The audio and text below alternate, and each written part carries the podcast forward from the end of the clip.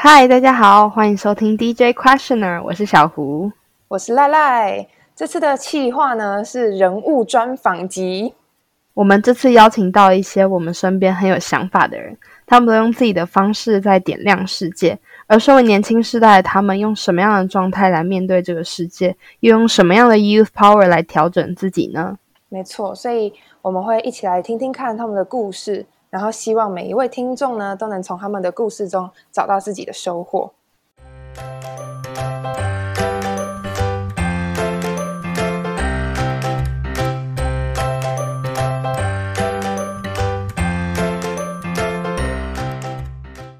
今天我们邀请到的讲者，他是北一女中的应届毕业生，在 Glow、Beyond Taiwan、Help the World 等团队或是组组织都。呃，都有服务。那也曾在柬埔寨做过国际职工，最后决定到美国留学。让我们欢迎张梓彤 Bella。Hello，大家好。Hi Bella，你可以先跟观众自我介绍，不是观众，听众。可以先跟听众自我介绍一下吗？大家好，我是 Bella 张子彤，然后我今年刚从北女中毕业，然后准备去美国就读东北大学的资讯科学还有健康科学，然后在哦对，在北女的期间，我曾担任就是北女一队的器官长，就是蛮特别的，哦，感觉很帅，器官 会穿整套的那种，对不对？对对对。然后还要在前面领旗的那种，对。OK，刚在你的经历里面听到小胡有提到，你可以跟听众讲讲看，Glow 这个东西是什么吗？好，OK，Glow 呢，它就是它的中文叫做全球领袖组织，然后它是一个全英文的非营利组织，然后它就是平常会教你，比如说领导能力啊，教你开会技巧，甚至教你公开演讲技巧。就是算是一个蛮，我觉得对于高中生来说蛮有用的一个非营利组织。哦，OK，那些你以上提到的东西全部都要用英文是吗？对对，就是全英文。哇，那你当初加入的时候应该要很有勇气吧？不然你怎么会加入这个就是需要用全英文来对谈的一个组织呢？对，就是其实当时我的英文应该说算蛮烂的。然后我也不知道为什么，就是误打误撞吧。然后我就在二零一九年的冬天参加他们的高峰会，觉得收获很多。然后我在二零二零年的夏天，我就加入了 Go。一开始我的英文真的不好，然后我在里面就是蛮吃力的吧。比如说大家都在用英文开会，就算我听得懂，我也不一定讲得出来。然后我想要讲什么时候，又因为我的。就是担心英文文法出错，然后不知道怎么回大家，我就变得不敢讲好。所以其实我也花了一段时间适应这个过渡期。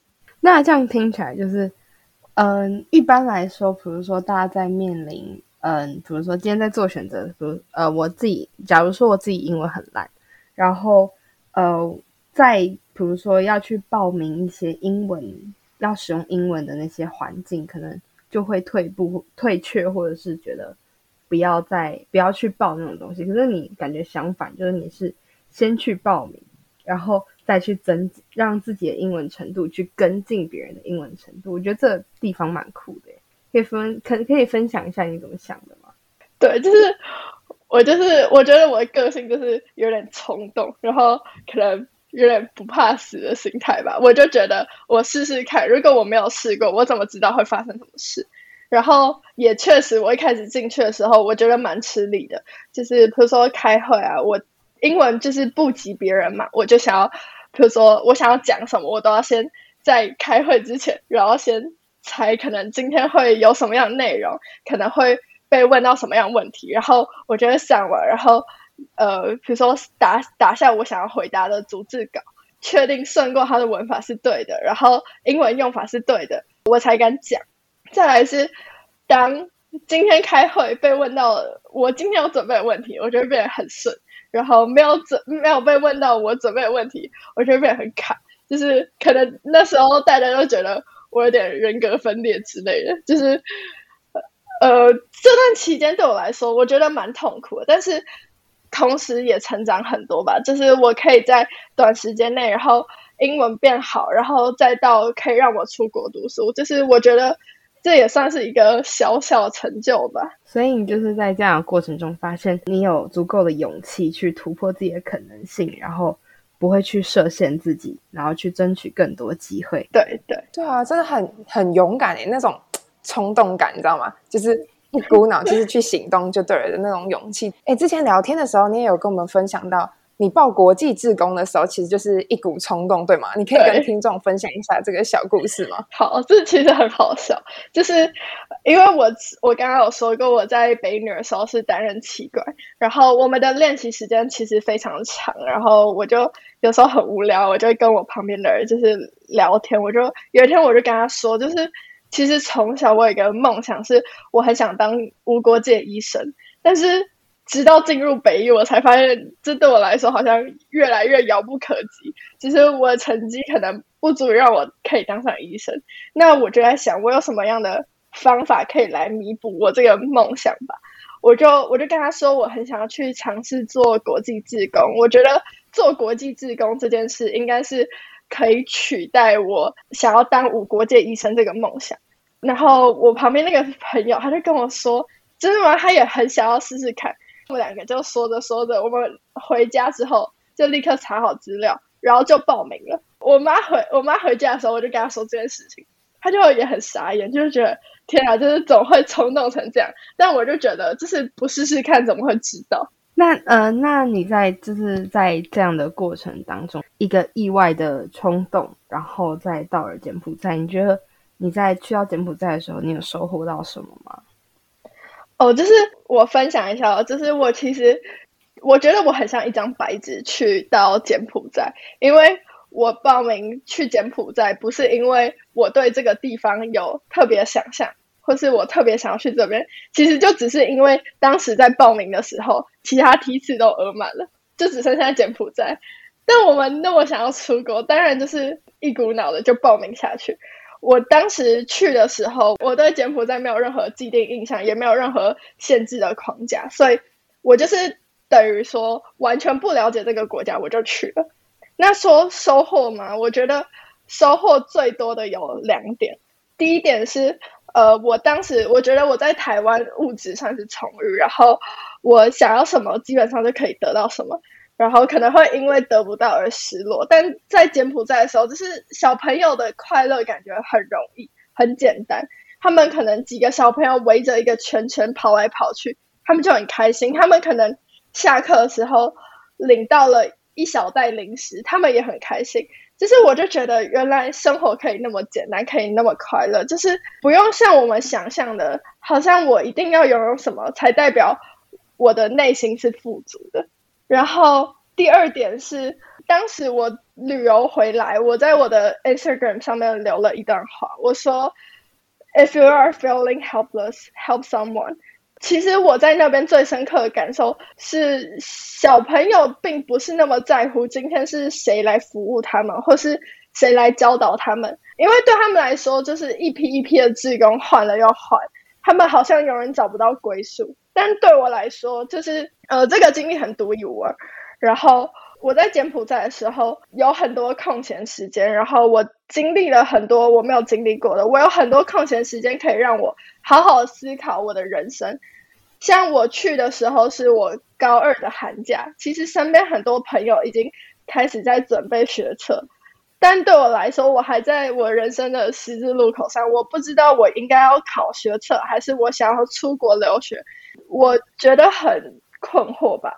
然后在这段时间里面，我花了很多时间反思自己，在帮助别人的时候，我也告诉自己说，原来快乐可以很简单，我不用因为我选了一个可能我以后。会不那么快乐的路，或是不在我想象之内的路，我就会变得不快乐。对我觉得这两点影响我很多。哦，了解。其实这个也可以连接到你在 Beyond Taiwan 受到帮助之后，决定也用自己的力量去回馈给别人，对不对？你可以先帮我简单介绍一下 Beyond Taiwan 在做什么吗？好，就是 Beyond Taiwan 它也是一个非营利组织，然后它就是致力于帮助高中生可以有。机会选择自己的教育的路。他有一个很有名的一个计划吧，叫做 Mentorship Program，它就是导生计划，它是会帮你配对一个一对一的导师，每个礼拜你们就只要花一个小时在线上，然后导师就会指导你，比如说出国的一些方向，比如说怎么写你们的 essay，怎么选择你要去哪一间大学，要去申请哪一间大学，甚至是。更多到你如何适应当时在美国留学的生活等等的哦，所以你大概是在什么时候参加了这个 program？呃，是在我高三上决定要出国之后，然后创办人 Fiona 她是我在 GL 认识的朋友，他就问我说：“哎，你有没有兴趣加入我们新的新开始的这个计划？”然后我就听到的时候，我觉得很有趣。然后我就加入了，虽然当时我其实是有请顾问公司来帮我代办我的留学，但是就像他说的，就是多认识一点人脉，然后多一交多交一点朋友，也没有什么不好的，所以我就加入了。那在彼岸台湾，你其实就是因为这个学长姐的这个机制，所以帮助你大概有找到一点你大学要怎么选，或者是你大概想去哪里，对吗？对对，那你之后。我有听听你上次说，你其实有回去重新就是变成当学长姐这个角色，哎，你可以跟我们分享一下吗？对，就是具体来说，应该说我回到 Beyond 台湾，然后回去回馈给学弟妹。虽然我现我目前不是导师的阶段，但是我在 Beyond 台湾帮忙写了我们想要出版的 College Guide，就是大学升学指南。然后我们希望透过这个指南可以。帮助到学弟妹，让他们在未来升学的时候会有一个比较明确的指示跟明确的道路，跟他们说他们可以怎么申请，或是他们怎么样申请，不会再像我们之前一样经历那么多。曲折的道路，懂了解，所以其实也可以扣回你刚刚在国际职工那边所说的一个回馈的概念。对，我觉得这对我来说算是在这个社会上蛮重要的一个机制，就是你从你从大家身上得到什么，当你也得到了之后，我觉得你会需要去回馈给这个社会，在这样的情况下，就是社会才会能永续的发展。有时候付出的人在就是在。这样子的，嗯，收受的关系中反而会收获的比，呃，得到的人还要多。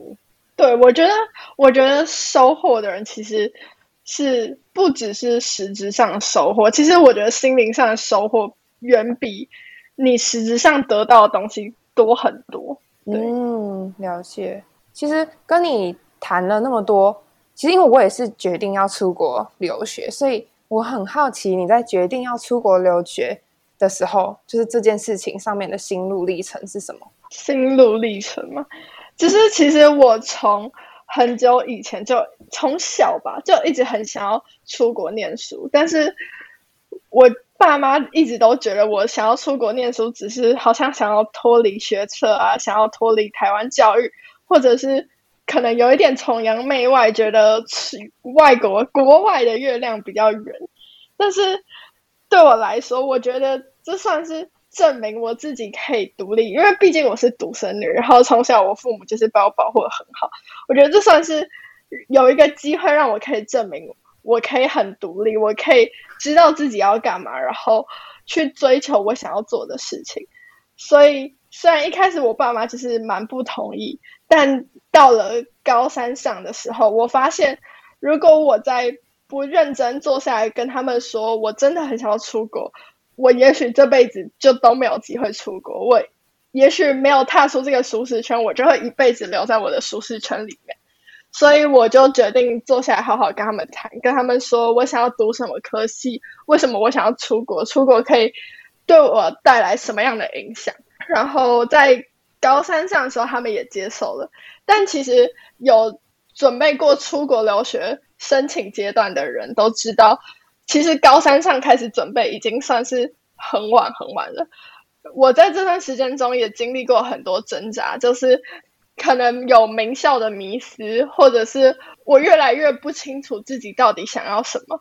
甚至到最后我申请完，结果出炉了，我是没有上我预期想要上的学校，没有上我的梦梦幻学校。这一连串对我来说好像都不是那么顺遂。但到了今天，我快要出国了，我觉得这其实算是一段很特别、很特别的经历。当初我以为我很适合加州，我一心就只想要申请加州的大学，我很向往加州的阳光，向往加州的海滩。但是当我在加州的系统没有申请到如我预期的时候，我转而决定去波士顿念书。然后直到我决定到美国的东北大学之后，我才发现原来加州不那么适合我，原来波士顿对我来说才是一个。相对理想的环境，就是你说当时落榜一定会难过，一定会失落，但是其实我觉得这样的人生还蛮浪漫的吧。就是你失去了之后得到的，到头来发现其实是你最适合的。我觉得在申请过程中，好像慢慢学到说，你对所有你想要得到的东西，得失心不用那么重。也许你想要得到不会是最适合你的，你最后得到的才会是你命中注定的吗？对啊？所以其实你有很大一部分的重点，其实是希望你要回馈给社会，不管是你在 Beyond Taiwan 的经历，或者是你在。呃，柬埔寨做国际志工，其实很多的都是这个回馈的概念。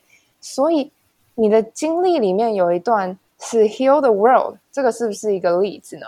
对，就是 Heal the World，其实是我和一群朋友一起开始的一个活动。然后我们会开始这个活动，是因为大家都知道，就是在二零二零年的时候，不管是台湾还是全世界，其实都经历了很多很。不好的事情，甚至到后面疫情影响，然后影响到了很多人的生活。没错，所以我们决定开始开始这个活动，然后我们希望透过高中生的力量，可以借由 Michael Jackson 的一首歌，就叫《Heal the World》，然后来回馈给这个社会吧。我们有要拍微电影，然后有全国高中生的大合唱，然后我们希望可以把高中生这份青春，就是为这个世界注入一点什么，然后让大家不要再觉得生生活那么痛苦或是那么无味。哦，所以它是一个一次性的活动是吗？对对对。那呃，你们在你们是不是就是你们的范围扩及到很多来自不同县市的人，或者是嗯？人数达到一个很庞大的规模。对，就是我们其实是一个全国的企划。我们原本预计组内的人就超过了一百个，然后在我们要快闪的活动中，其实报名人数也超过四百个人。但就是很可惜，因为现在台湾疫情又爆发了嘛，所以我们可能会取消今年的快闪活动。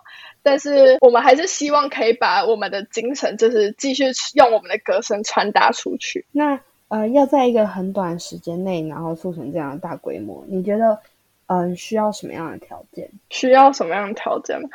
哦，我觉得有两个点，第一个是共感，第二个是时机。就是因为我们这个活动是从二零二零年发生的事情所开始的，所以在这一年，全世界都经历了很多。不好的事情，然后很多人受到影响，同时所有人都感受得到这件事情，所以大家都产生了共感。它也是一个时机点，让我们不会像以往一样心那么疏容。所以简单来说，你觉得共感跟时机就是要让一件事情造成你们 heal heal the world 这一个这么庞大的规模？那你自己个人觉得要怎么样才可以变得更有影响力呢？如果说。自己的话，我觉得首先第一步应该是你要先认识自己，因为你要有影响力，你要去影响别人，那你就要先认识你自己，知道你自己有哪些优势，再来是知道自己的优势应该要如何运用。像我现在就是还在摸索，比如说。就算我知道我的优势是有一点冲动，我知道我有很多想法，我有很多事情希望我去做，但我要知道该如何运用我自己的优势。像是我现在是高中生，我现在是年轻人，我现在是 Z 世代，就是这些东西都可以变成让我好发挥我自己优势的方法。那你觉得你的 youth power 是什么？就让你一直不断的前进，然后不断的呃勇敢去做选择的这个力量是什么？嗯，我觉得在想这件事情的时候，我心里其实冒出很多答案。我觉得有好奇，有勇敢，甚至有很多天马行空。但我把它全部归根到一句话，就是 “Fear average, be savage”。就是这句话是我很久以前在网络上看到，然后它也被贴在我书桌上。就是害怕平凡，所以你就会更有那个。动力想要去做事，我觉得我不想要和一般的人一样，好像高中生就是读书考试，然后就没了。我希望我在高中的生涯里面可以有一点不一样，有一点特别。那我我开始好奇我身边的事情要如何做才会让我自己不一样。我可能有一点冲动，我想要做的事情我就去做。那这些东西全部加总起来，就让我变得跟别人比较不一样吧。我觉得那。呃，你觉得身为年轻世代的人的的我们要怎么样去点亮这个世界？如果说要如何点亮的话，我觉得你可以把它总结成一个公式。这个公式也许就是你有一颗敏锐的心，然后你有一点勇敢，你有一点冲动，你有一点天马行空，还有你有很多的行动力。这些东西加总起来，其实就足够你去改变这个世界，足够你去为这个世界做一点什么，足够让你去完成你的梦想吧。我觉得。那你现在对于你人生的期许是什么？期许吗？我会说，我希望我还可以一直保有那颗敏锐的心。其实我觉得现在可能科技越来越发达，然后人跟人的距离越来越远，我们渐渐会感受不到这个世界在发生的事情。对于这个世界的感知降低，也许我们会把所有事情视为理所当然。我希望我还是可以有那颗心去感受这个世界，然后去不管是感受它的美好，或是感受到有哪些地方需要改变。了解，我们非常谢谢 Bella 今天的分享。那如果你喜欢，如果你有话要说，欢迎在 Apple Podcast 留下你的心和评论，私信 Instagram 账号或是 email 我们。让我们听到关于此集讨论的内容，或是你们的声音。这里是 DJ Questioner，给世界一个温柔质疑的余地。那我们下次再见喽，拜拜，拜拜，拜拜。